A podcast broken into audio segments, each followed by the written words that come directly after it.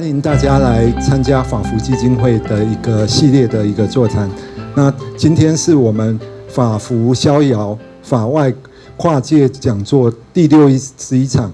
那主题是春天里的老无所依，谈台湾当下居住问题和可能解方。这样，哎，那我们今天现场有，就包括我有有三位的与谈人，我。崔，我本身是崔妈妈基金会服务执行长。那我待会的角色会比较从一些政策的分析，就是从那个住宅政策或者是社会福利政策这边来跟大家分享。那在我右手边这位是关正中关律师。那关律师本身长期也是法福基金会的，应该算是义务律师职工这样。那他本身也非常热心公益，跟特别是社会福利领域。那现在现在也是那立新慈善基金会的董事，就是老人议题的立新基金会这样。哎，那所以平常也是关心非常关心社会议题，特别是高龄这样的一个议题。那在最旁边的这位是我们崔妈妈基金会的冯立芳冯主任，他本身是在做弱势居住扶助。那他们这个部门这这几年长期在做弱势高龄长者的居住的一个服务，所以有非常多的一个实务经验。这样，那我们今天的讲座会形式大概是这样，大概会有两轮，第一轮是会先从立方开始做经验分享。然然后由关律师来做法律的一个见解跟专业的一个回应，那我这边会回到比较就是政策的一个意涵或者是政策的一个想法这边再做回应。那第二轮的部分可能根据我们三位的一些分享，可能就是会再做进一步的交交互的一个讨论。那最后如果有时间，也开放一点时间，会给现场的朋友来做一些 Q&A 这样。那在进行之前的话，主办单位请我跟大家稍微提醒一下，就是说，因为就是这一次的系列的演讲，因为有跟教育电台有合作录音，所以这部分如果各位伙伴有需要。就就需要录音的话，请可能事先跟主主办单位先做个登记跟说明，就也就是也请不要就是说录了，然后可能在公众或者是在社群媒体就是不那个分享这样的一个一一个。记录或者是录音档，因为这个部分可能会跟就是法服基金会跟教育电台的合作，可能会有会有会有一些影响。那所以这部分可能如果有需要，请再跟主办单位提一下。那哦，就请大家来配合。然后我们现在就从开始进行我们今天的一个讲座的对谈。那在立方主任跟大家分享之前的话，我可能稍微提一下，就是说台台湾。去年已经进入了超高龄的社会，那今年已经进入了死亡交叉线。所谓死亡交叉线，就是说今年的已经到了生不如死，就是说今年的整体的生育率低于死亡率，所以已经进了这样的交叉线。所以往后的话，这样的一个趋势会越来越严重哦。那老化是一个有时候讲起来是一个公平的议题。无论你的经济是比较好的，或者是经济状况跟社会状况比较弱的的朋友的话，一旦面临高龄化的话，你都会面临相同的问题，只是差别你可能经济能力比较好，经济能力比较弱，但是你面临到身体的老化以及智能状况的退化，那个部分对大家都是公平的，所以每个人都会碰到这样的一个问题哦。那当碰到这样的问题的时候，大家怎么办啊？那在那个就是前期大概呃一两个月前，政府公布了台湾的一个托育政策的一个目标，叫做零到六岁国家一起养。因为现在少子化的趋势，是那个生育跟小孩是一个国家非常重要的资产跟人力资源、国安问题，但是。三观目前台湾对高龄化的议题还没准备好哦，那所以我们今天或许抛给大家的一个放在心上，一起来研讨的一个的的焦点叫做老化的长辈谁来养？哦，零到六岁国家一起养，那老化的长辈谁要来养？那这个部分严格讲起来，台湾的市场提供就是就是市场里面相关的产业提供的服务，以都还没准备好，那更不用说政府相关的公共政策、法律制度的一个配套，那个落后的更多哦。那或许可以从大家的一个案例，其实获得了今天可以有一些共鸣跟回响。那地方主任会今天会帮大家分享三个案例，作为我们之后讨论的的一个开始哈。那我刚刚说老化是公平的，无论你有钱没钱，都时间到了，你就是会面对老化。那所以地方主任今天跟大家分享的一个案例，第一个是有钱有房的长者，他老化的时候会碰到什么问题，要怎么办？那第第二个案例是。有钱没有没有房子，就是你有资源，但是居无定，没有一个稳定的居所，那个部分老化之后要怎么处理？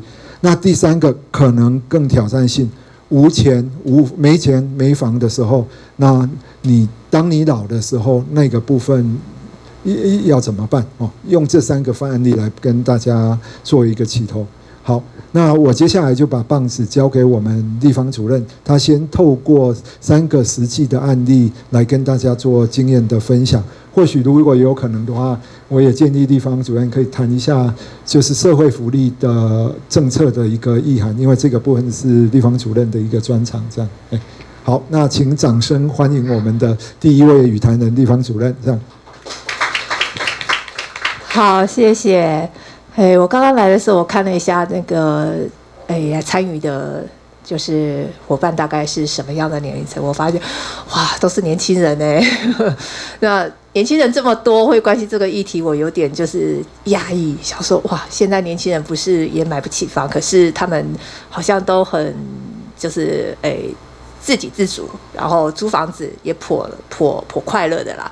那认为老这件事情，只要诶、欸、自己能规划的好，应该也能老得很快乐。那我请问一下，在座的各位有房子的举手。哦，一位，只有两位、三位，这是。哦，好好好好好好哦，对哦，还很可能你有很多间，但是还算不清楚哦。那真的很幸福哦。说实在的，我自己我自己也是租房子租了很多年，三十几年，对啊。你知道那种，我相信在外面租房子的人都会有那种感觉。当你租了一两年、三年，到了三十年的时候，或许你们还没那么那么长的经历啦。可是，在不断的漂泊，真的是一种漂泊，就不断的变动当中，你真的是不堪其扰。那个东西是越来越多，对不对？从一半卡车变成一卡车，变成三卡车。我现在搬家，我要七卡车。对啊，已经那个搬家金额已经到两万多块。那可是。金额是其次，劳累是其次，可是那心的不稳定真的是很越越老越严重，那你就会不知道说你将来到底要住哪里，我到底会老老死在什么地方？对啊，所以这种没有壳的那种无所依的感觉，真的会让人会担心我老了以后怎么办？那如果说你现在没房，你又没有这个问题，你不是说没有这个问题，没有想到这样的一个问题，我劝你现在年轻的时候赶快好好的想一想。你老了是要怎么办？我曾经有碰过一个那个年轻人，就是一对夫妇刚结婚，他们就认定这辈子他不打算再买房，不不是再买房，他们不打算买房子，他们就打算要一辈子租房子。他就问他说：“为什么你不想买房子？房价这么贵，反正我也买不起。老了以后让国家养，他们又不打算生孩子。呃，说说实在，孩子也不见得，大家都说孩子不见得会养我，好要靠自己。”那可是他就说要让国家养，这三个字让我就觉得非常的惊悚。让国家养，你知道国家现在会怎么对老人吗？你有没有看过现在国家政策怎么是对老人的这样居住的一个规划？到底有没有？哦，这个是很大的问号啊！今天我们就会来谈这个问题。好，以我现在所面临的实务经验当中，我分享三个案例给大家。啊，好喘，好，拿下来，就是。第一个就是刚刚说的有钱有房，然后资源是我们认为说最充足的一群人。那呃，因为我们服务的案案子大部分都是一些，呃，可能都是独居老人，或者是两老双老，可能是比较没有家庭资源这一块的一群弱势者。说他弱势，其实他也不弱，因为他有钱有房，可能都还不是我们服务的对象。可是这个案子为什么我会接触到？是因为我在实习的时候，那个在龙山老人服务中心实习的时候，然后他带我去看的这个阿姨。对啊，这个阿姨她就住在他们那个万华区的附近，他们那个那个服务中心的附近。诶，那个附近真的在那个地方，其实生活机能真的非常的好。那阿姨以前年轻的时候是一个上班族，她可以自给自足的生活，就是很愉快。她也不打算结婚，所以她到了我看到她的时候，她已经七十岁。七十岁的一个阿姨，她自给自足，然后买了一间小套，不能说小套房，蛮大的一间套房，很舒服，采光非常的好，又是一个电梯的。你看那个时候就有能力买一间这样的套房来住的，可以想象到她对她自己应该也是生活规划是蛮在意的，所以她这样子一直住住住住了好长一段时间。那可是人会老嘛？你看七十几岁，她六十几岁，她就觉得说她的身体不行，又退休了。啊，退休的退休金又又不是很多。也才一两万块而已，对啊，那他就觉得说，哦，那这样子不行啊，我这样生活可能也会有问题，而且他会觉得说，嗯，身体好像最近也不是像以前这么的好，所以他也希望说，哎，能不能有人能够，哎，promote 他一下，就是有点资源能够照顾他一下。他想起来说，哦，对，我有一个侄女跟我的感情还不错，他常常三不五时也会来看我，对啊，他就想说，哎，那我就跟我侄女商量一下好了。我现在退休金才一万多块，生活可能不太够，以后可能要看病花更多钱。那我就跟他谈一下好了。哦，我有房子，那你能不能，能不能就是每个月给我六千块？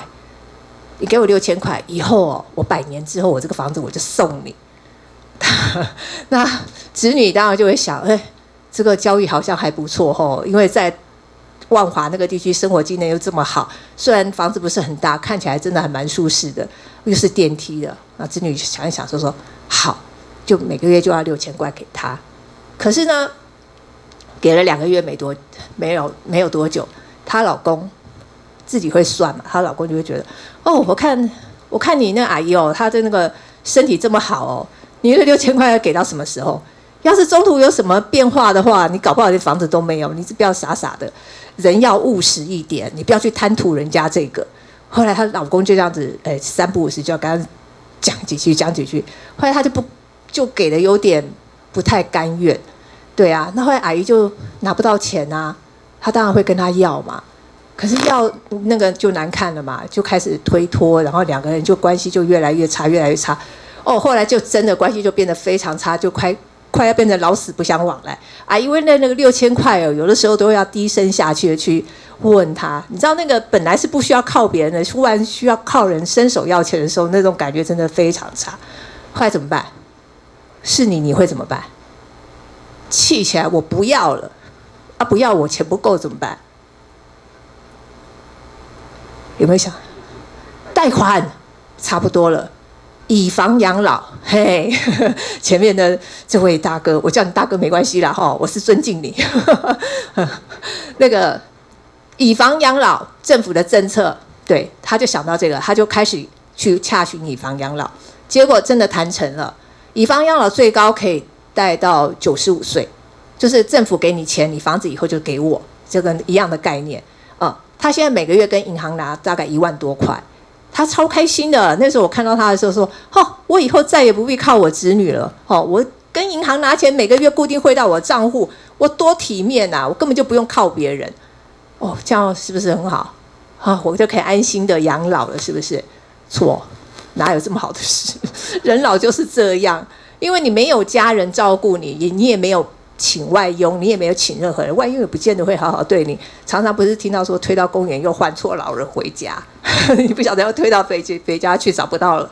对啊，那他就那个有一天，就是我还在实习的时候，我就听到那个阿姨，她有一天在电梯昏电梯门口昏倒了，因为她出去，结果就昏倒了，后来是邻居帮她紧急送医。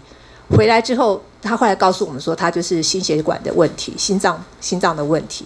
结果他现在回来之后，他的那个精神体力都跟以前差很多。那我们就会想啊，那阿姨你要不要拿这笔钱哦，就去住安养院、养老中心啊什么的？阿姨打死不肯去。他说：“我有自己的房子，我还能动，我为什么要去养老院？”大家觉得去养老院是不是不错的选项？你们要好好仔细选一下，因为我去过好多安老、安养、安养中心，还有养护中心。哦，我想我我也不要去，因为看了之后我也不想去。对，我待会第三个案例我也会讲到这件事情。对，那所以阿姨打死不去。你说老了该怎么办？真的，她现在还住在那个地方。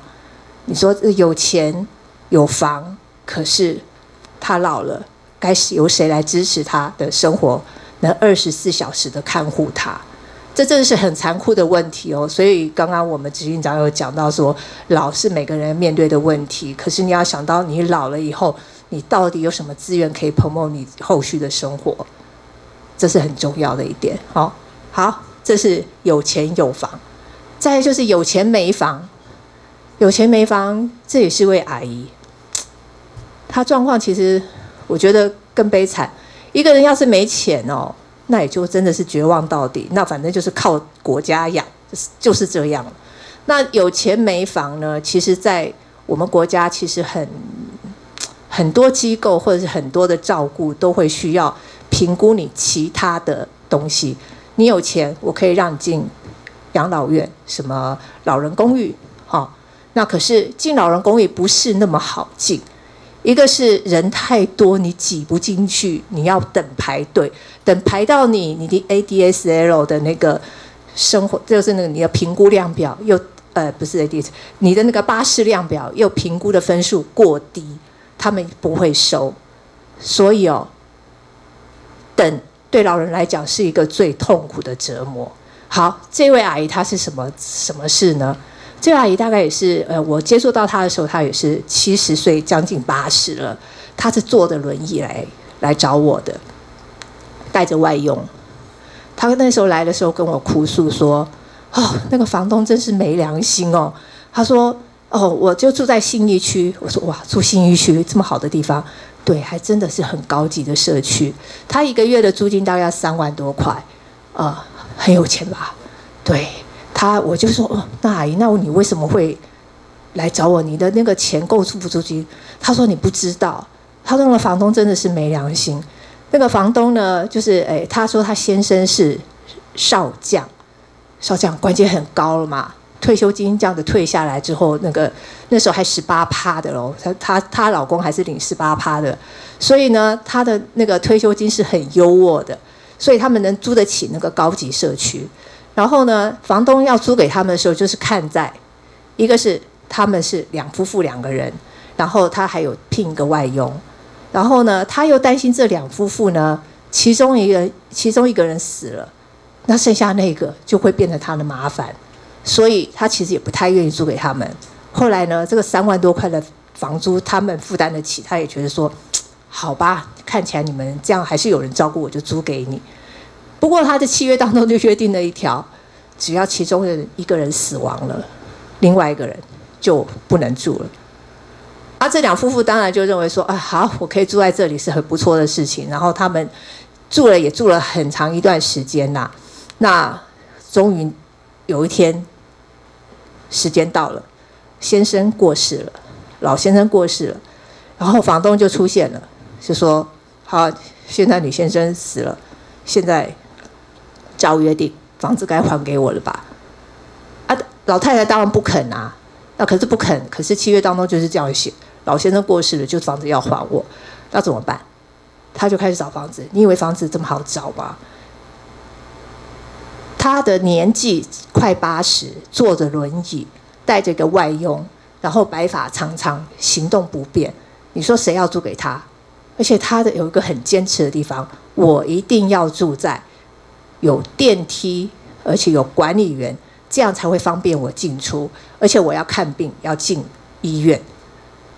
他也锁定在他的信义区周边，对啊，根本就找不到房子。后来就问他说：“那阿姨，那你这样子，呃，你说你，他那时候跟我找房子的时候，他说他的租金没有办法给到三万块了，只能付到两万。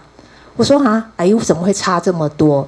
三万块我都找不到了，两万块要找到这样房子更更少。而且他很坚持一点哦，我他的环境一定要够大啊，他洗衣机、他的衣柜什么什么，大概就是什么厅啊、房啊都要一应俱全的那一种哦，啊，就很难找啊。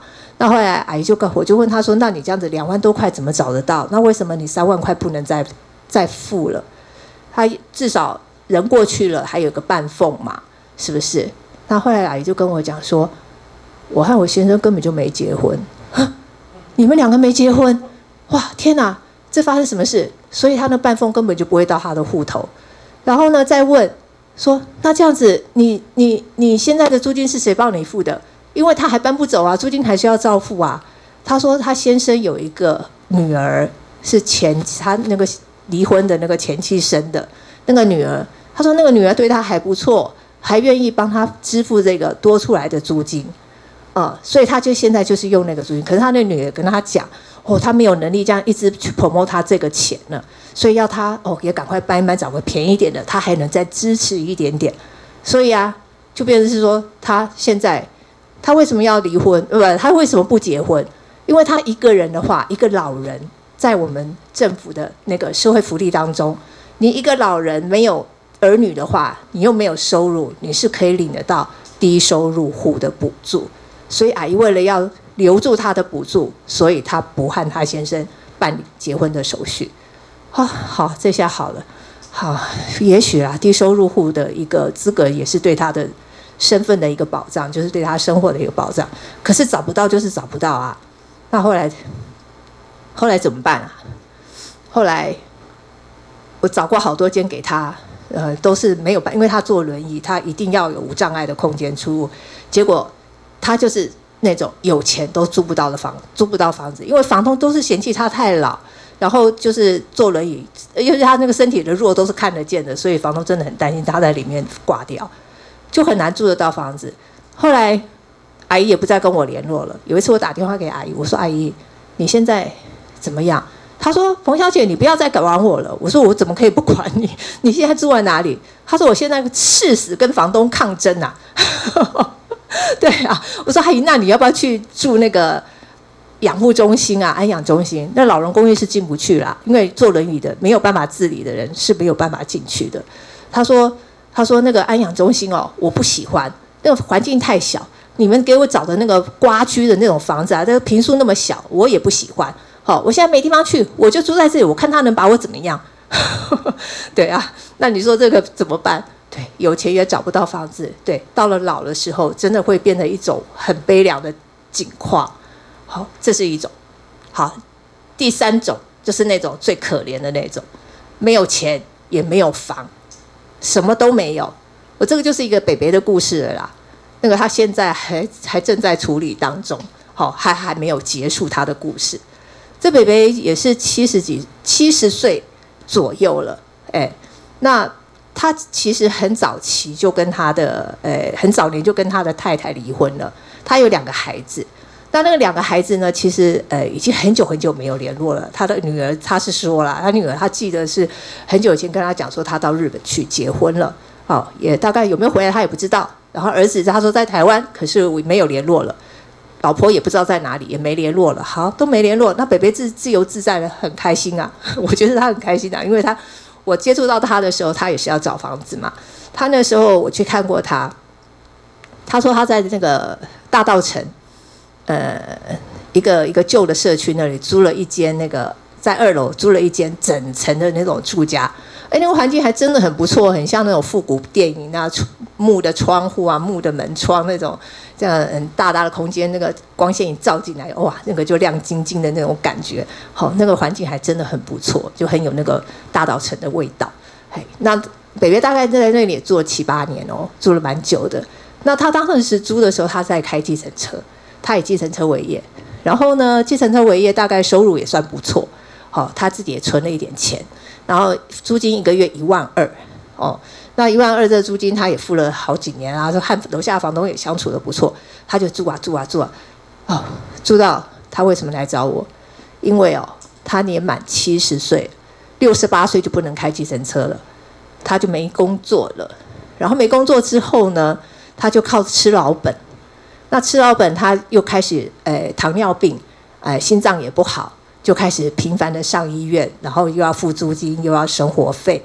哦，其实北北还有一个很坏的习惯，他很喜欢买东西。你那个菜瓜布吼，我们顶多买一个。买个一个两个或者是一封这样子，大概六个。他不是哦，他可以买五六封，就是六个六个一组的那种。他还有那什么，反正很多东西哦，你就看到好多好多。那光是那时候我们在处理他的物品的时候，还有什么洗衣粉啊，什么洗洁精啦、对啊，是香哎，算香的。我想说，北北你为什么买这么多？他说。便宜、啊，他自己认为这自己很会打算啊，很会生活，很会打算。可是那些放到过期，你知道他东西好多都过期了。好，这个先不管啊。那他来找我的时候，他就说他呃老本也吃得差不多了，剩下的唯一一点点钱，他想留着要租房子用。我说你为什么要租房子？这边房东不是你也在这里住很久，你为什么要租？他告诉我说，呃，因为他钱快不够用了。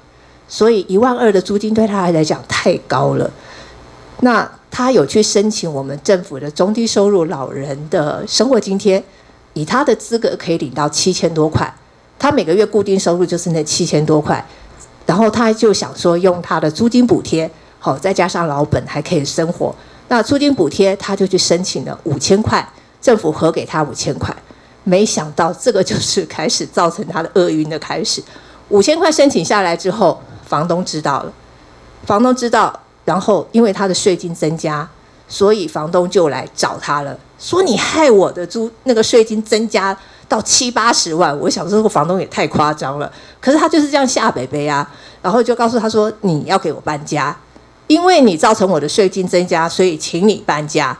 然后呢，北北说不过他嘛，而且他也认为一万二也太高了，他真的如果说这里住不下去，他。一定要去别的地方找，他租金其实还付不太出来了。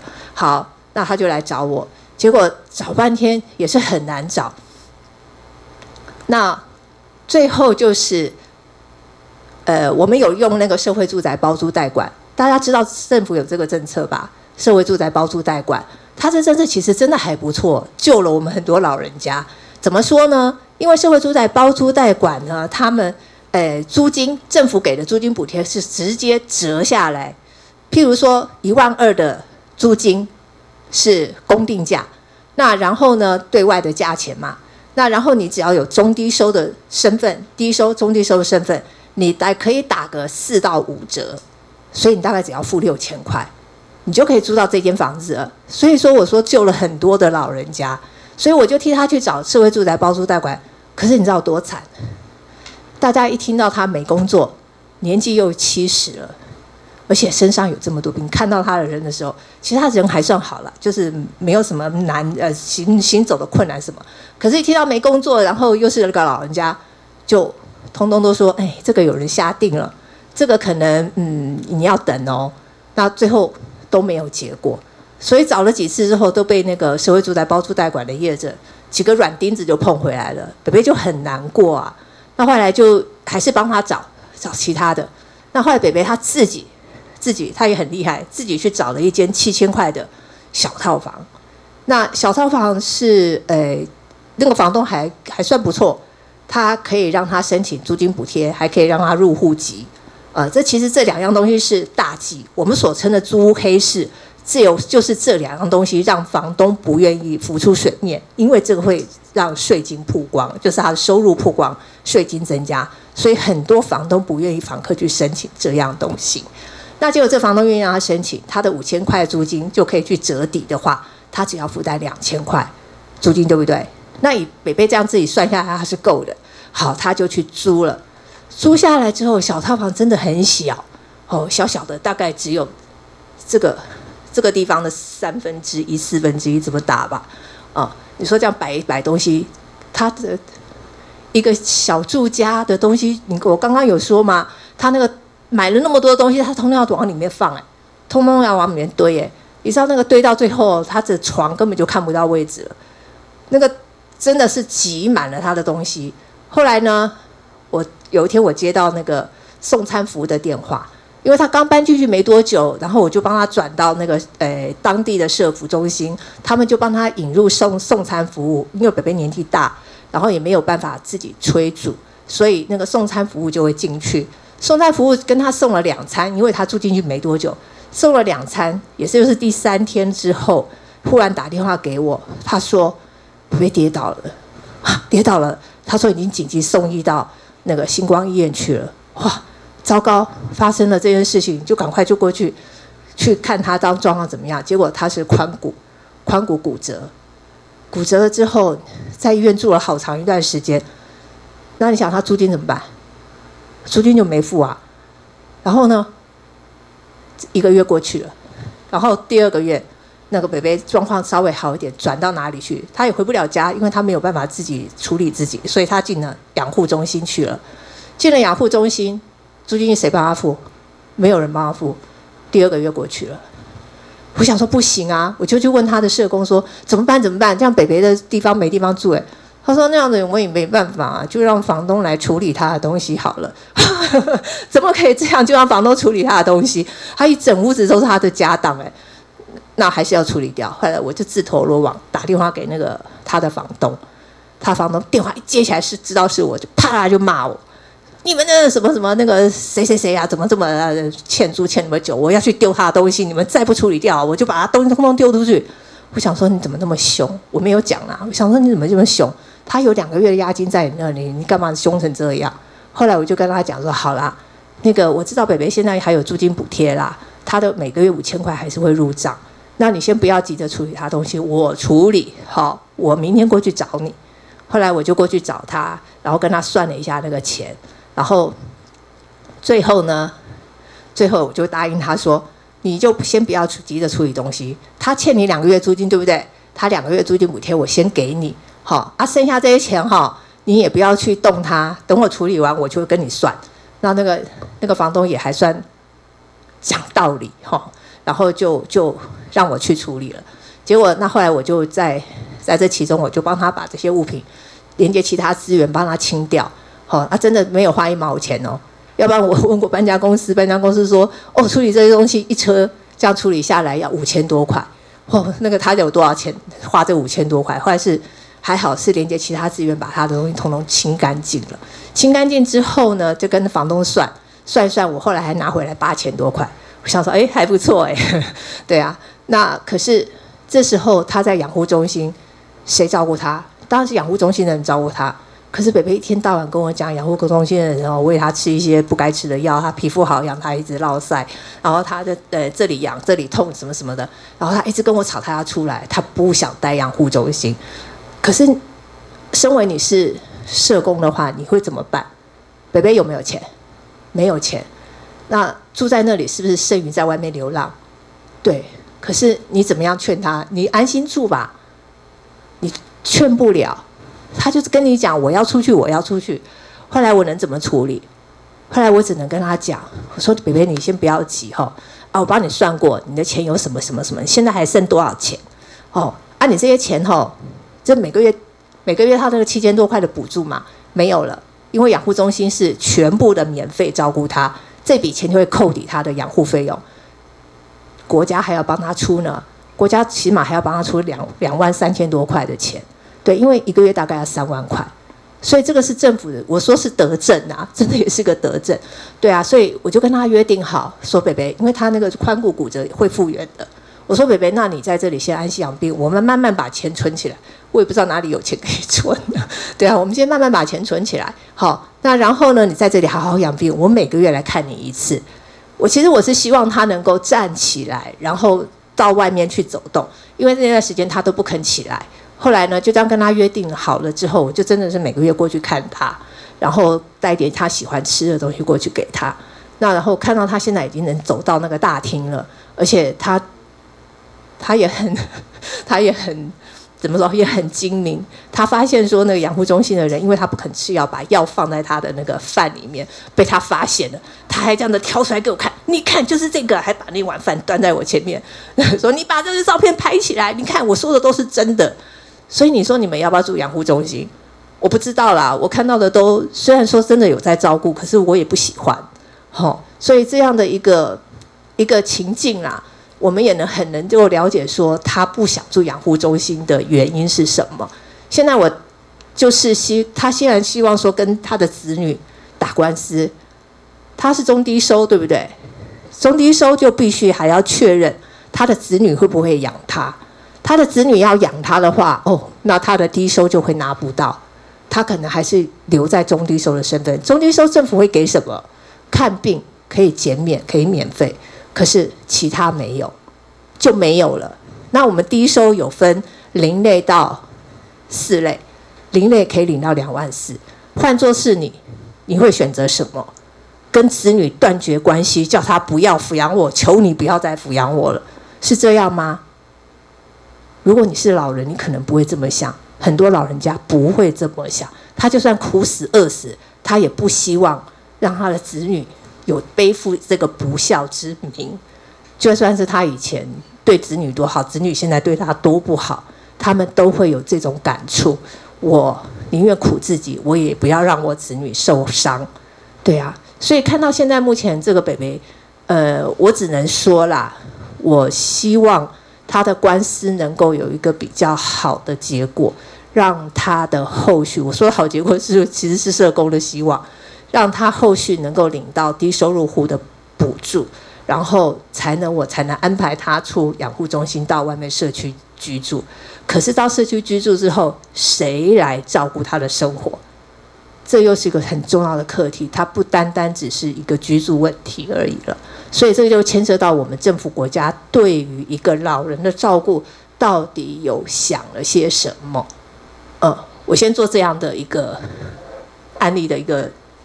陈述，然后其实后面还有很多，其实，在这些案例当中，会有很多那个法律上的问题，或许我们待会关律师可以跟我们一一解惑。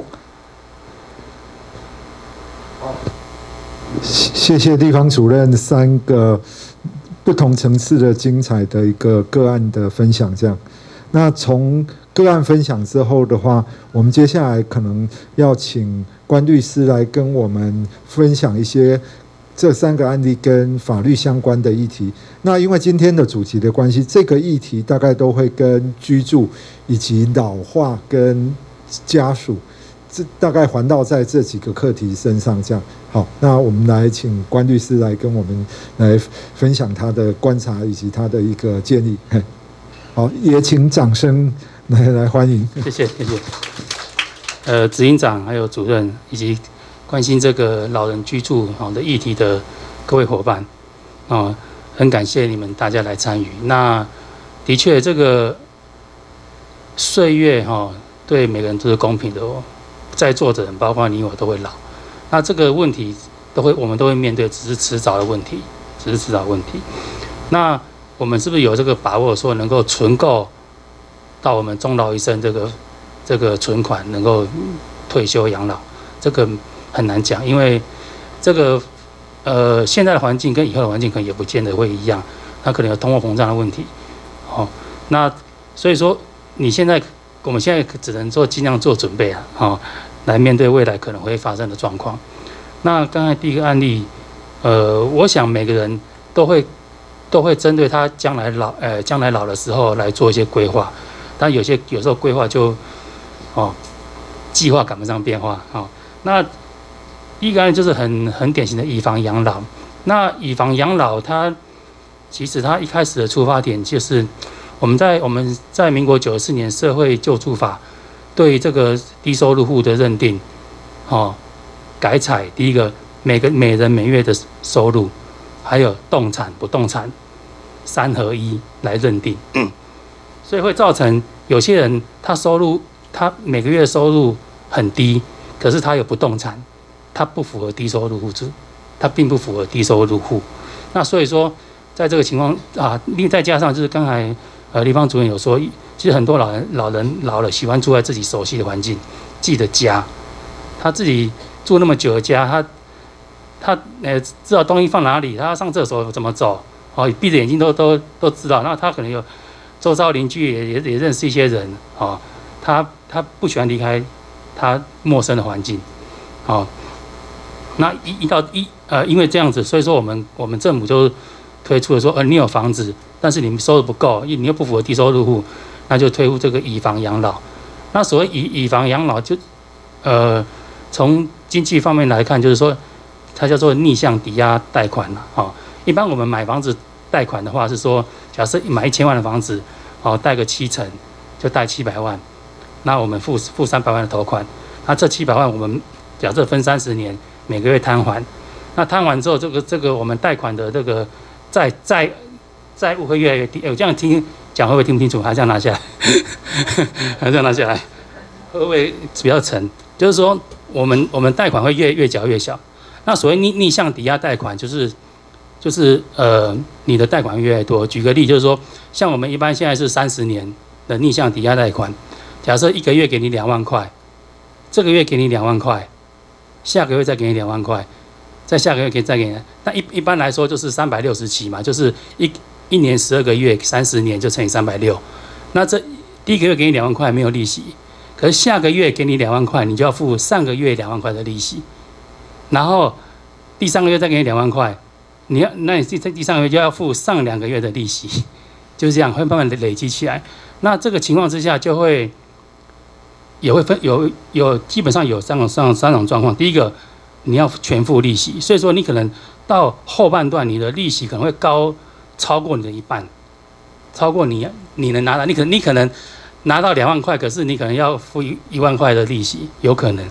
那第二个折中方案就是说，呃，最高利息就是三分之一，就是说你要付，但是到到了这个两万块的三分之一的时候，就就不再付利息，这个。这个这个利息就先保留，等到最后三呃三十年期满或怎么样，或是过世了之后，就一并并计计算。那第三个方法，第三个方法就是完全不不计算利息，这利息就是留到最后，留到最后一并一并支付来做最后最后的计算。那呃，我们我们政府在一百零一百零二年有推那公益型的那，现在已经没有在推公益型的，现在主要是商业型的。啊，就是我们很多公股银行，哦，还有一些其实民营比较比较少一点，有在推这以房养老。那这以房养老，它的我们早期的是有限制，是没有继承人，哦，是没有继承。那现在是现在现在营养推推行的这一个以房养老是没有没有这个限制，没有这个限制，哦，没有这，等于说到时候，呃，真的在这三十年期间过世了之后，你的继承人。他也可以选择，我清场之后房子拿回来。那你如果没办法清场，就房子可能就会拍卖。那拍卖之后，当然会有剩余的财产、剩余的价值，那还是归继承人。那如果拍卖之后还这还不够，那这这继承人就要自己先他先算一下，看看是不是先抛弃继承，或是说，呃，按现在民法上的就是限定的继承了。好，好，那这个。第二个就是说，呃，这个，呃，以养房老除了跟银行银行之外，跟银行有这个订这个逆向抵押贷款之外，另外一方，呃，我们曾曾经有个有个案例，就是跟伊甸伊甸基金会，哦，那有一个郭郭姓老先生，他就是他是一个人，哦，那他有很多病痛，他是希望伊甸基金会跟他，呃，跟他协议，能够申请，能够照顾他，还还给他一些零用金。然后甚至在死后能够帮他做做这个善后，就是后事。然后他愿意把他现在的房子来赠与给这个伊甸基金会。后来这个是有成功，因为双方在生前就做一个那个负负负负负担的赠与，就是说我愿意把这个这个房子赠与给你，但是你要呃有这个相对的负担，就是你要照顾我，每个月给我多少钱？那在我死了之后，你要帮我处理一些后事。哦，那这这是一个成功案例，但是也大概只有这个了。哦。那那我们现在呃以养防老目前就是说，原则上就是三十年，那合库也最多到三十五年。那这三十年目前是没有说到终身，因为当然有有可能就发生说，呃，假设你六十五岁，然后定三十年，可是你活到九十五岁 还好，还没有。还没有过世，那这时候就会比较麻烦，会遇到这个问题。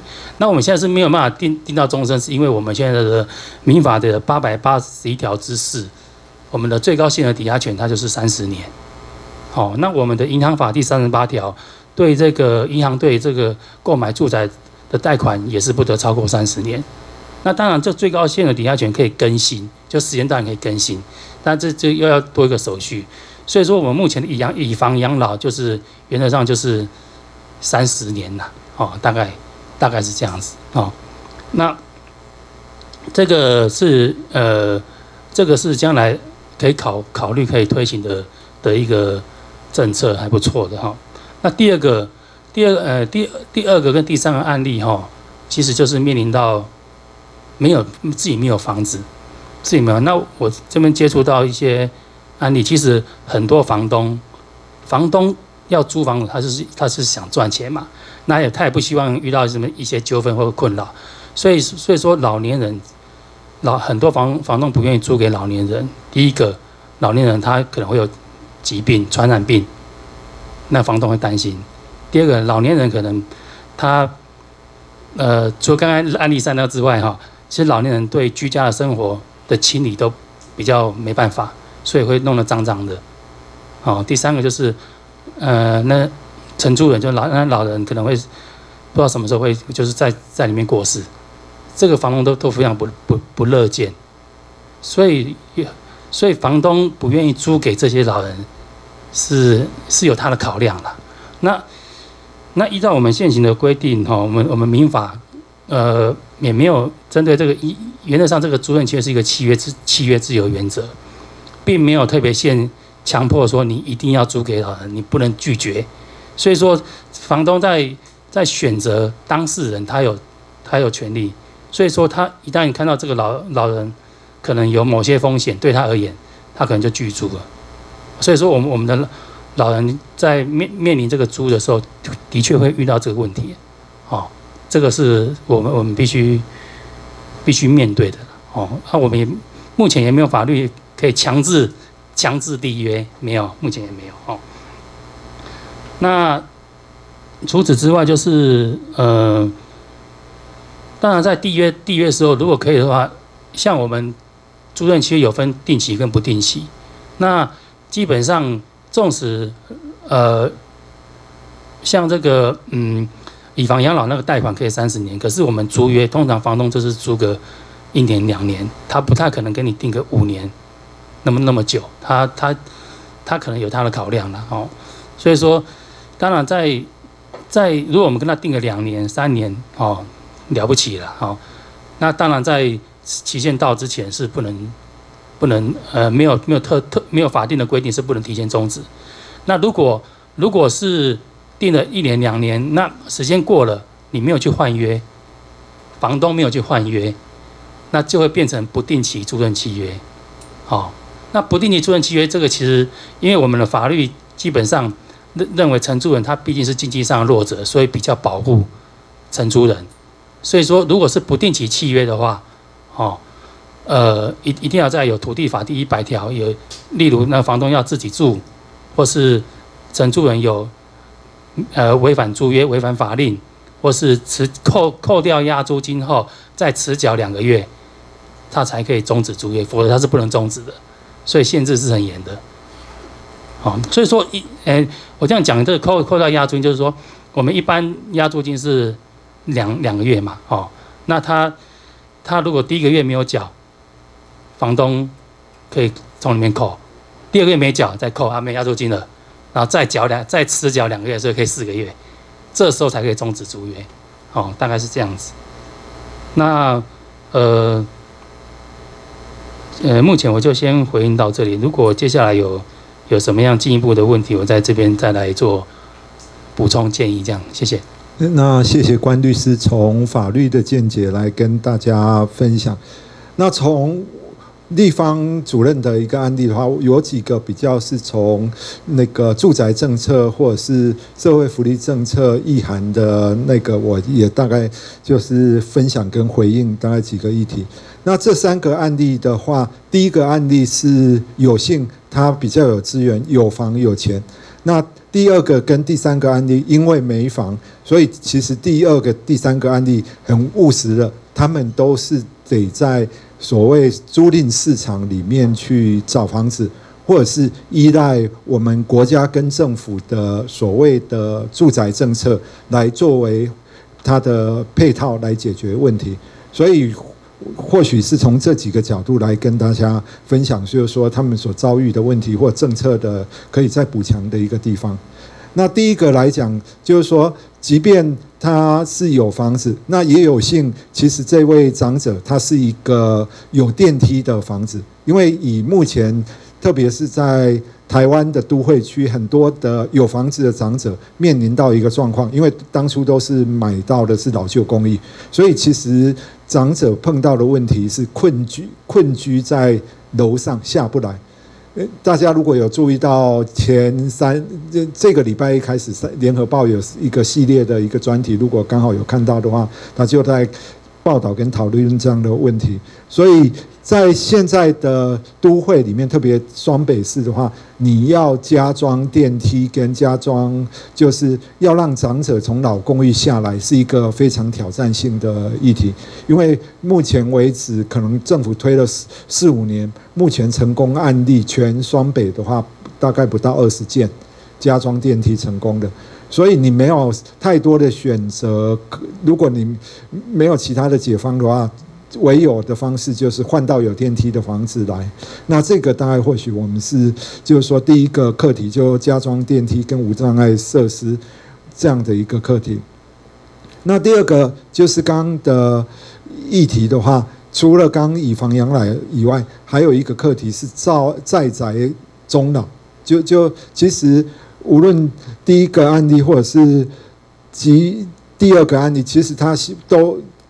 或者是第三个案例，抱歉，他们都你大家都会听到地方主任分享，就是说不想再住机构，不想住养护中心，但是老了之后，你有没有条件不在只能就在自己的家里跟自己的社区终老？其实很多人大概没有这样的条件。那大家不想住机构，但是被迫得到机构，那。就如同地方主任所提的，就是说我也有去参观过那个那些机构，很多都还是我们社政单位、社会局评鉴优等的。但是，即便评鉴优等的，你去，你就很想逃出来，不想住，因为机构跟家确实不一样。哦，家有温度、有情感、有家人、有你过去的记忆，跟你周边熟悉的环境跟认识的人。但是，一旦你被迫住到机构之后的话，你要切断很多过去生活丰富的元素，到了一个冰冷的地方重新适应开始。其实，长者被送到机构，其实是另外一个非常大的巨变跟冲击的开始，也是他可能心理状况开始会面临到很大的冲击，加速老化跟加速他的恶化，兼加快死亡的一个。一步的开始。那虽然大家不喜欢机构，但是因为没有太多的选择，因为你要在在宅终老的话，诶，要有非常多的福利服务的支持，除非你有子女，子女也愿意养你。那如果你没有子女的话，你要在宅终老的话，如果是一个比较好的等级，你要找本劳的话，平均一个月大概至少要八万块才可以在宅终老。最起码，那外佣可能会比较便宜一点。那如果你没有子女的话，日后老了，谁来监督外佣的服务品质？谁就是说他有没有欺负你，好不好？那个谁来控制？目前这一块都是空的，就我们的目前社会还没进到这样的一个进程，这样嘿。好，所以这一块事实上是要再往前走的。那就刚。两位有提到的以房养老，特别是关律师有提到以房养老，我在做一个进一步的分享或政策的一个意意涵。因为关律师有讲，就是说到后来公益型的以房养老几乎政府不再推，而是比较走商业型的这个部分，就是交给金融体系、银行团来做处理这样。但是因为银行团跟金融体系有它的在商言商，跟它的 KPI，它要落实跟它的获利率，所以到最后还是可还是得依成本去算成本。所以其实我觉得这是国家政策一个不好的地方。这个事情，因为如果以房养老是一个准社会福利政策的话，为福不责无旁贷是要站出来坐庄，不是推给金管会跟推给银行的，因为。这以房养老的过程是得伴随的一些福利服务的相关的机制来做配套，比如说刚刚关律师讲，就是说最高就是三十年，三十五岁，那如果三十五年已经算是何库的恩德了，或者是这样。但是如果作为国家的社会福利政策，政府应该是用集体保险的概念，就是那个概括承受、截长补短这样的方式。有些长者有幸有福报可以活到一百岁，你应该就是借由保险那样的概念，把它剩下的吸收回来，不是丢给个别的银行，就是说他最多只承受到九十岁，不不承受到三十年这样的一个状况，因为。活越老，其实你要的费用更多，因为因为那时候你的身体是更弱的，你可能要的资源是更多的，所以这一块责无旁贷是政府要做做的事情。那这个部分确实，我们的政府通常是能发钱发补贴是最简单的，要做事情的通常都会躲掉，或者是最最好不要有太多的事来做。那我再分享另外一个概念，事实上政府是没有想清楚，以及。它可能涉及到太庞大的一个行政的劳务，否则大家有没有想过，以房养老跟现在的社会住宅政策刚好是逆向，其实是一举两得的国家政策。大家有没有想过，财务上它是逆向？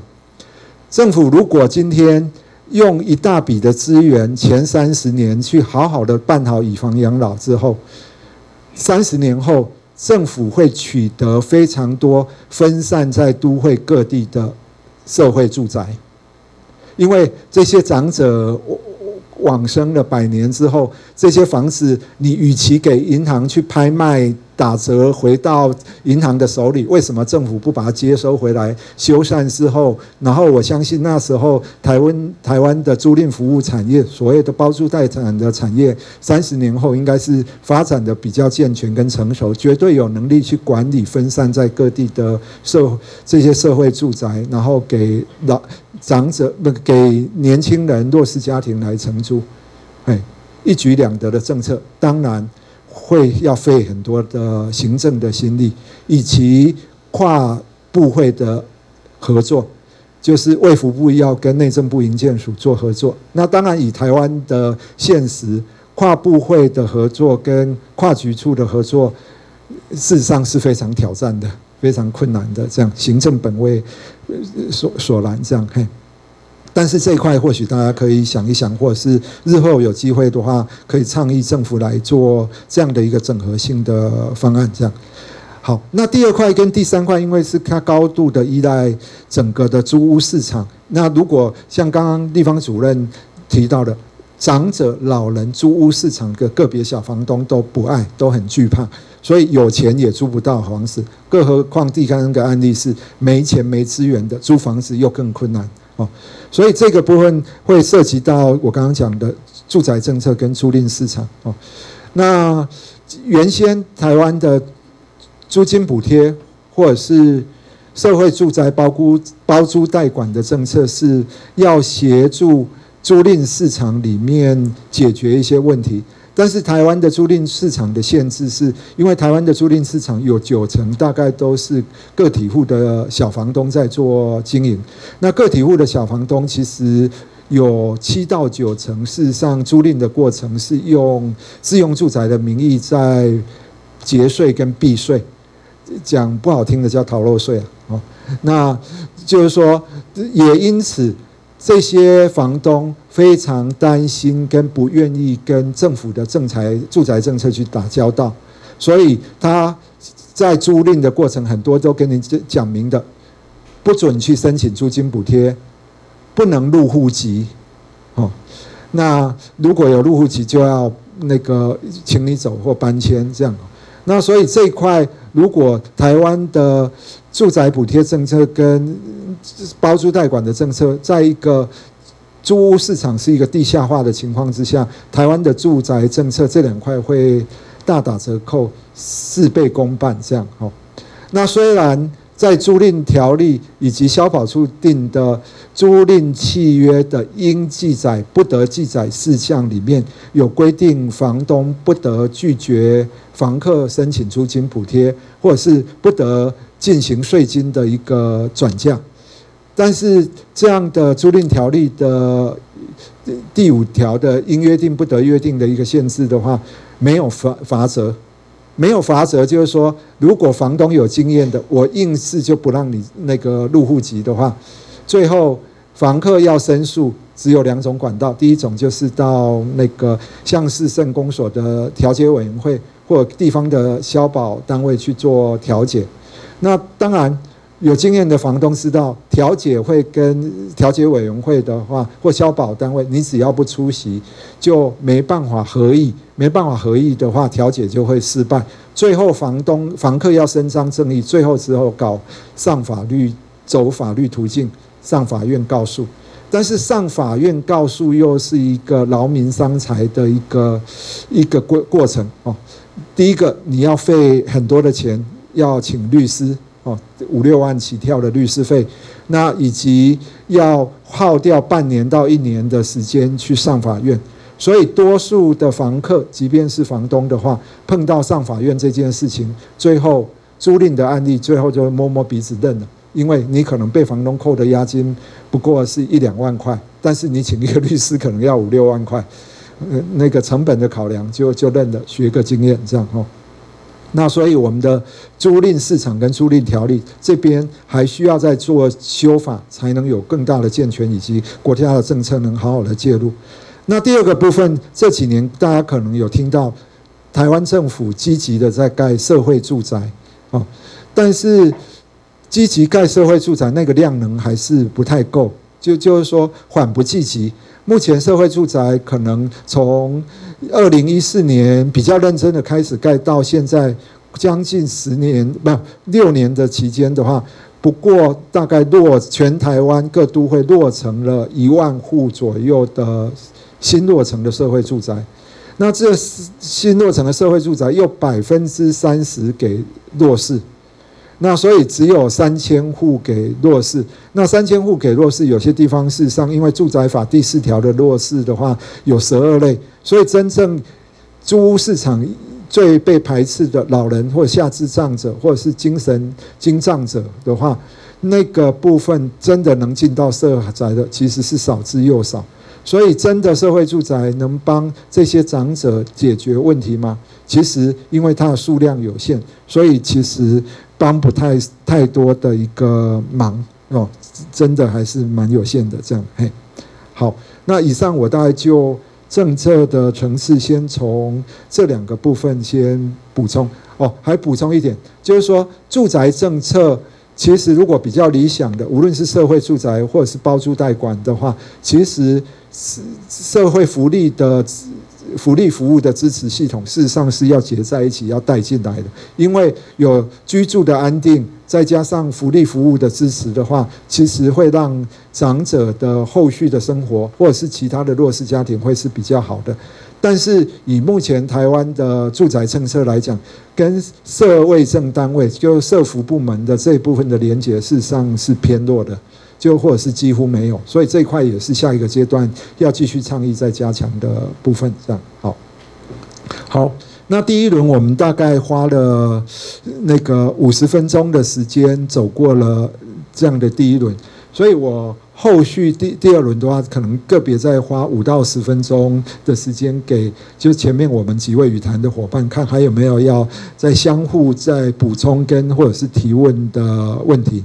那这一轮走完，预计大概走二十分钟左右。这一轮走完的话，我们再开放给现场的朋友们来跟我们做交流跟互动，这样。哎，好，那或许先就交给地方主任，再交给关关律师，这样。哎，我先打个广告，手上有那本手那粉红色那张，有没有？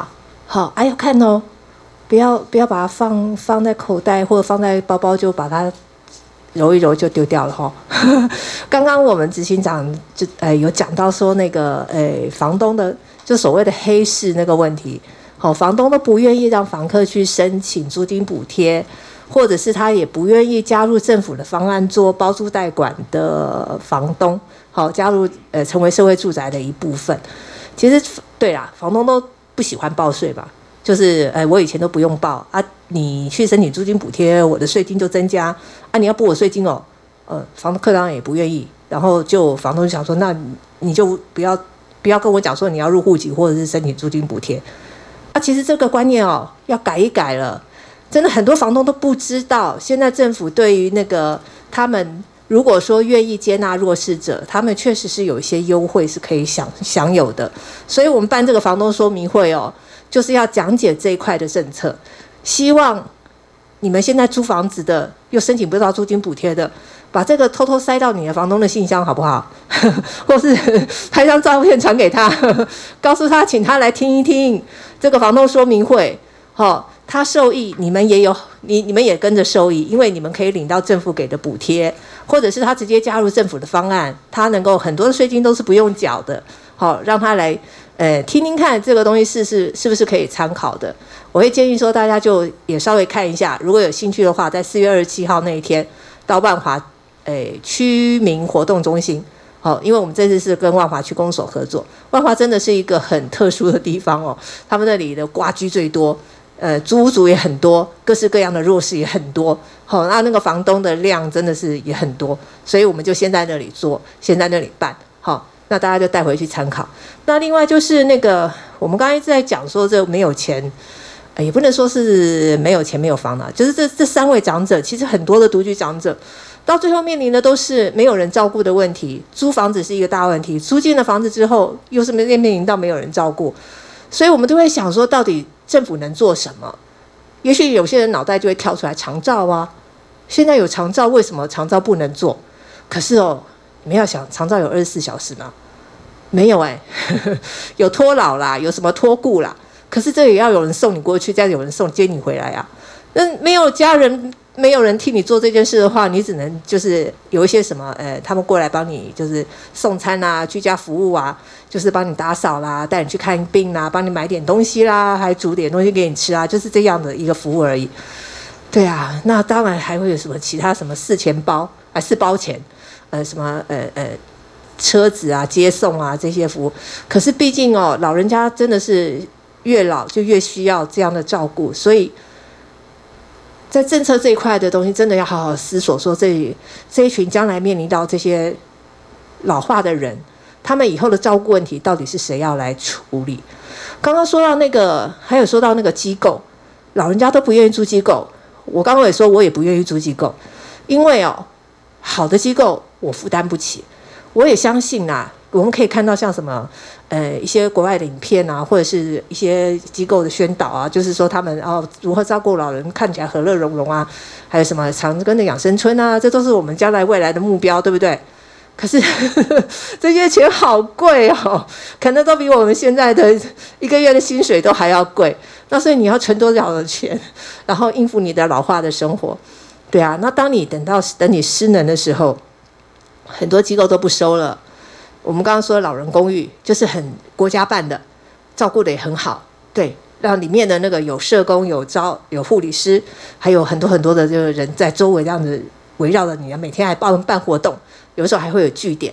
哦，那活动就是很多种样样态，真的很精彩，非常的精彩。可是他们只收健康老人。对啊，那每个月起码要负担两万三到两万两万五左右了。对啊，那你自己算盘拨一拨了，看你有没有办法在未来的呃三十四十年后，哦，再算进那个物价上涨，那你到底能负担多少，能够住进这样的？那另外一个还有一个社会住宅嘛，社会住宅对不对？现在反正在推啊，反正哦以后哦可能会有社会住宅量多一点。可是我们倡议这个东西倡议了好久。你看，从百分之三十到现在停滞不动，好，然后然后我们希望能够多一点名额给这些弱势者，可是弱势者这么多，他们要分那个百分之三十的名额，真的非常的少，而且更有卡关的地方，什么地方？社会住宅最多只能住十二年，啊，我更老了耶，等我等我七十岁进去，我十二年过来八十二岁，你说外面房东还会要我吗？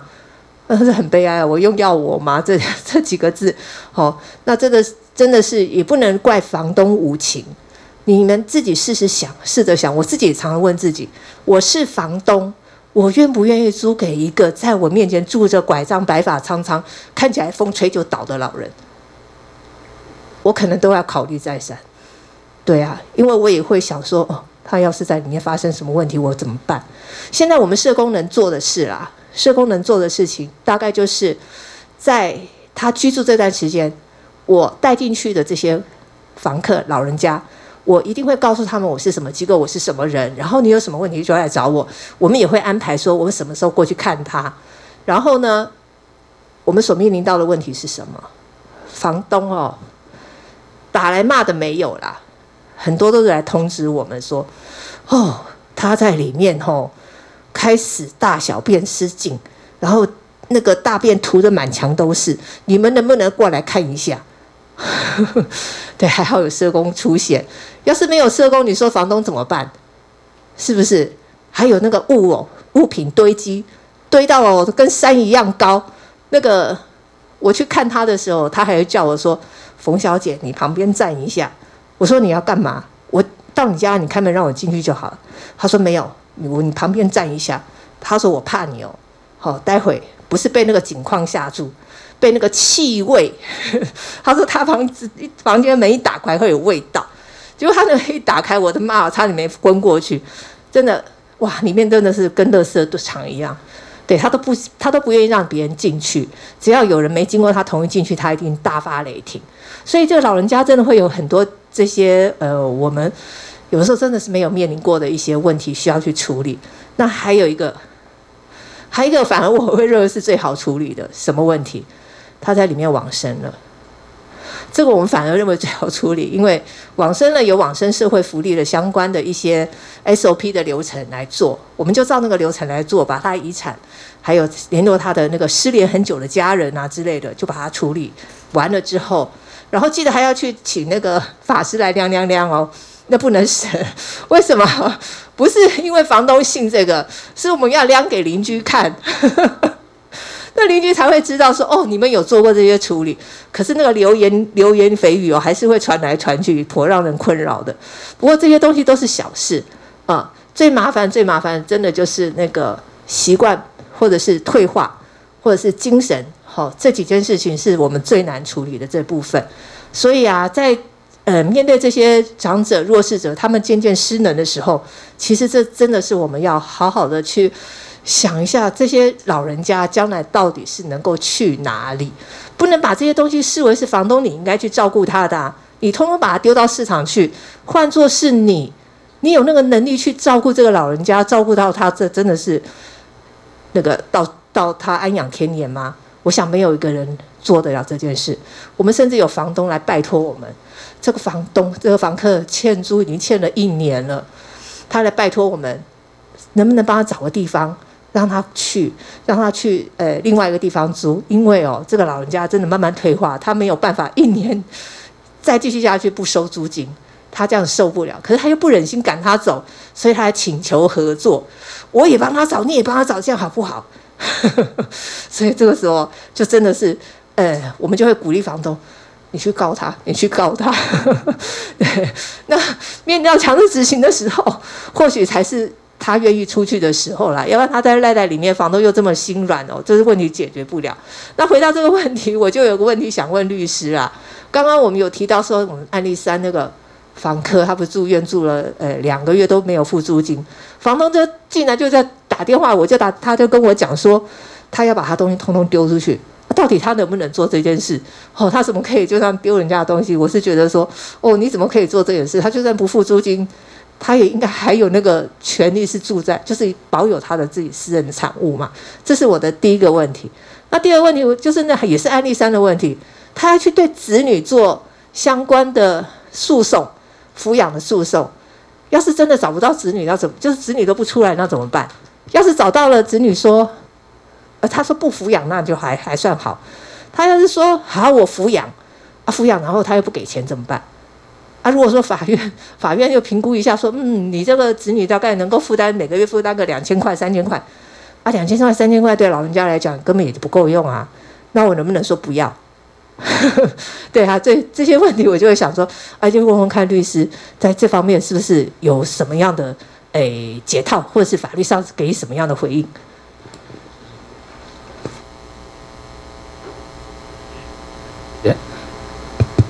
好，可以。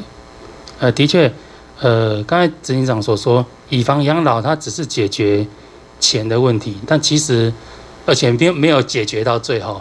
哦，那事实上，呃，呃，老人会面面对的问题是全面性的，包括包括钱啊，是中还有生理、心理一些照顾，哦，这都是全面性。所以说，这个可能如果只是由商业商业商业的银行来考量来做。接接这一段，它其实是不够不够完整的了，哦。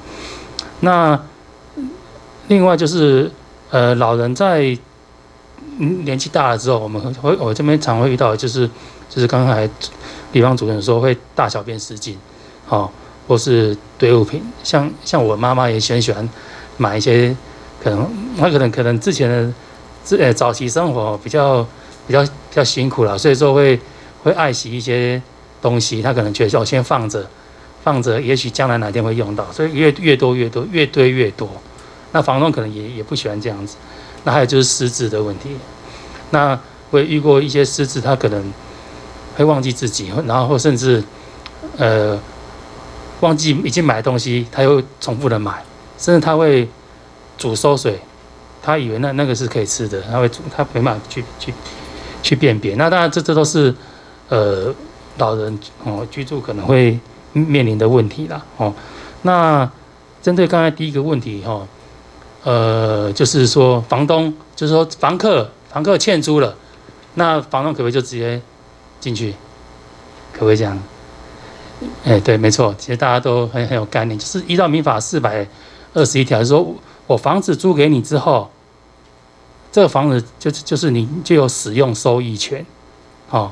就是我们这个企业在在我们我在没有合法好取回之前，这个都是你的使用收益的权。这房子是你在居住，就就是你的住宅，你在使用也是你的建筑物，所以我没有经过你的允许，我自己开锁进去了，就是会构成刑法的侵入住住宅、侵入住居罪。哦，那我如果把里面的东西丢了，那东西又不是你，是别人，就会构成毁损。刑法上的毁损罪，好，那另外有有些人会用呃断水断电，让他没办法生活在里面，那可能就会构成这个强制罪，哦，妨害人行使权利，以强暴胁迫方法妨害人行使权利，所以说这个房东都会有这个刑事责任。那正确合法的做法是说，你房东，呃，这个。所以有有些房东他就是会考量那么多，他就会担心，因为你一旦跟他订了契约之后，期满哦，到了，大家哦好来好去，这样是最好。但最最最怕就是遇到房东最怕，房东最担心。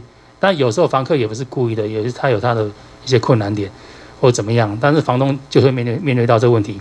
如果房房客愿意自动搬迁，那是都都 OK。如果他不愿意搬迁，他超过两个月的房租没没付了，扣掉押，假设他是不定期契约，扣掉两个月押租金之后，他还是不付，然后也还是不搬，你这时候可不可以把他好？你就写存证信函给他终止租约，那可不可以叫他走？可不可以把他拖出来？也还是不行，还是不行哦，还是不行。就这时候你这房东就必须提起诉讼，获得胜诉判决之后，再透过强制执行。迁让把它搬出来，开锁找警察哦，透过司法机关的强制执行，把它里面的东西清空之后，交还给房东，这时候房东才能够，哎进去去就换换成你的使使用。所以说这个这过程当中非常的劳民伤财，时间金钱的成本都是很很很多的了哦。所以从从这个角度来看。房东当房东的确是也有他的一些考量了哦，那那有有些就是也不是老年人他他他愿意这样子，而是不得不这样，变成两两两边都面面对这个很痛苦的问题。那第二第二个问题就是说抚养的问题哈，呃，其实我们在接触一些独老哈，其实有有些独老他他是有有子女的，那按照民法规定是直系血亲卑亲属是有抚养义务的。那其实我们有有遇到一些，尤其呃独老他为什么要子女不不理他？有些就是他从小就是他年轻的时候。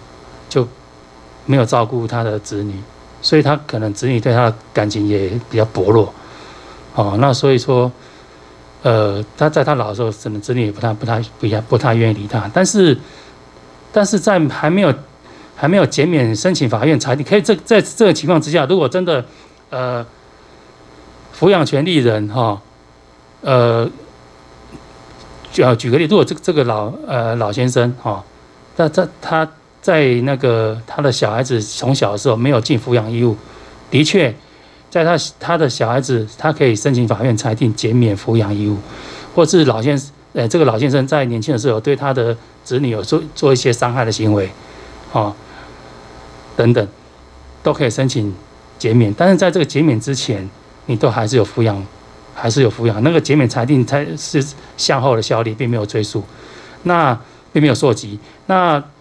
那如果在这这情况之下，呃，子女只是单方面认为说，你小时候又没有照顾我，我现在也不太想理你。那可是，如果遇到这样的话，当然这个是不是这样，我们也不也不知道了。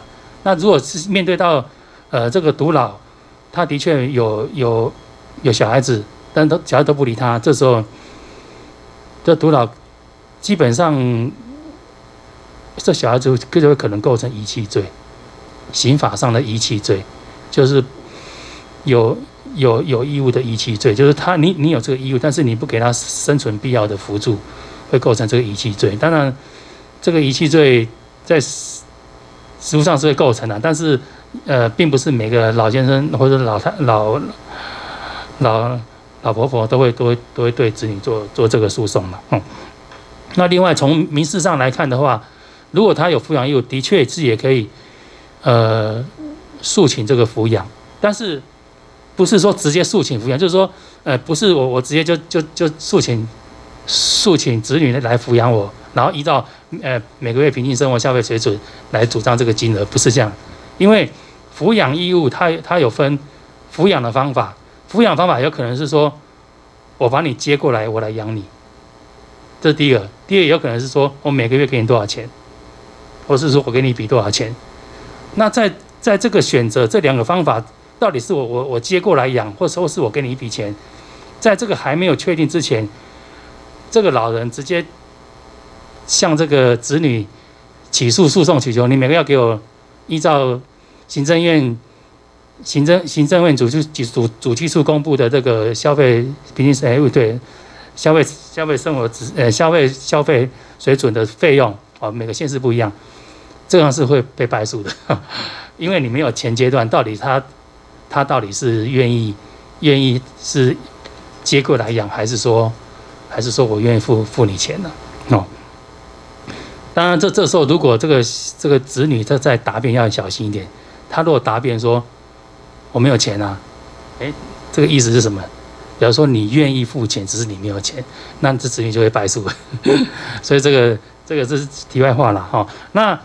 现在就是说，如果发生这个呃，法院判决，法院判决就是说，呃，子女要要抚养，要而且每个月给的钱可能两三千，那根本就是不够，连最最低生活水准都不够，哦，那可是这个我们社会救助法第五条第三项第三款，为共同生活且无抚养能力已结婚的直系血亲卑卑亲属。他可能就被认为你不你不符合这个低收入户，哎，你哎对，可能不会。那所以说这这个情况之下，可能就是要事实的认定说，法院判这个两两两三千到底是什么原因？是子女他本身就活活活不下去了，他已经没有这个抚养能力了，所以法院才才判两三千给他。有可能，我我这样讲，就法律上有这个生活保持义务跟这个。呃，生活扶助义务。所谓生活保持义务，就是说，子女对父母、配偶之间的抚养，他是要，他是要，他是绝对不能免责的。如果我自己都活不下去了，法法律认为说，那你就你就再再再再节省一点，反正你就是要抚养，就是降低你自己的生活水准，你就是要抚养，你不可以免除。但是如果是配偶跟呃，父母以外的父母以外的话，哈，你有兄弟姐妹，如果你抚养他，会造成你自己，哦，这个，不能维持自己的生活，你可以免除。所以说，在这情况之下，有可能法院认为说，啊，你的确是没有抚养能力，但是法律规定你是生活辅助义务，所以你要降低你自己的生活水准条件，你还你还你就是要挤出钱来给来来来来这个抚养父母了。那这个情况之下，是不是可以认为说，呃，事实上子女是没有抚养能力？因为这个法院这个认定跟跟这个呃社会救助法这个认定，它其实并没有说一定有必然的必然的的那个一致的在那个同一条线上，不一定。所以我我们的主管机关也不能说哦，因为因为他有有有被子女给两两两两三千的，他就是有被抚养的。哦，我觉得这样这样子是不不对的。当然，这个值得我们再进一步的去去挑战呐、例如，例如我们申请申请主管机关来核定他是低收入户，主管机关核准之后，我们真的是核定是可以不服的，可以提出救济。哦，他是个行政处分，可以提起诉愿，甚至可以打行政诉讼。哦，这个都是有有赖我们将来来做进一步努力。好，谢谢。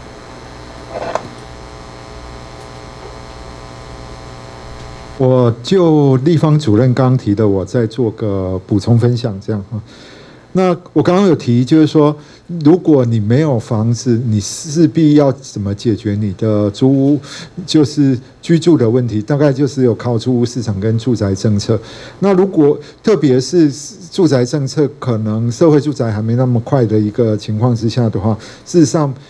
租屋市场是一个，还是会是一个主要要要去面对跟解决。那特别长者如何让就租屋市场里面的房东相对容比较愿意去协助配合？刚刚立方主任一直在提将心比心，就是说，如果我们站在房东的角度跟立场的话，怎样的情况之下他会比较放心或者是安心？这样，那第第一个当然他。讲就是说，政府的现在的公益出租人，就就刚手头上那个那张红的传单上，政府现在就在公益出租人的部分已经相对，如果你愿意协助弱势家庭的话，政府在税金的部分以及修缮费用的补贴。让就是让房东至少税的部分，就是他没有因为曝光会导致他税负的增加，这一块政府已经做了一个调整跟补强。那另外一个部分，这种社会住宅的包租代管用民间租屋市场的一个方案的话，事实上如果让房东知道，就是说除了政府给你税金的补贴，让你不会多增加负担，而且还有修缮费用以外，此外。还有我们的社会福利的团体的社工会一并当成你支持的后盾，就是说，你今天把房子拿出来出租给长者，发挥爱心的话，后面还有一群的社工是跟你一样在扮演协助跟照顾这样的一个长者的一个角色，这样的话会相对让房东更为放心跟安心，因为。他不是孤零零的当公益出租人、爱心房东而已，后面还有一个支持的体系在协助他，这样有可能比较有可能在租屋市场会被房东所接受了。那这块是我们目前崔妈妈或者是地方主任他们就是说这几年一直在努力的在做的一件事情。这样，那高龄的议题确实是台湾很快速很重要的一个课题，但是。那个我们的政府跟社会跟市场都还没准备好，虽然政府也陆续，我们也觉得他有在成长跟进步，但是那个步调恐怕还是追不上那个高龄化的那个潮流来的快速了。哎，所以可能我们要一起共更加的努力，推动政府可能的政策的法回应以及法律制度的调整要更快一点，这样，哎，好，那今天就非常谢谢大家来这边参加，这样，哎，谢谢。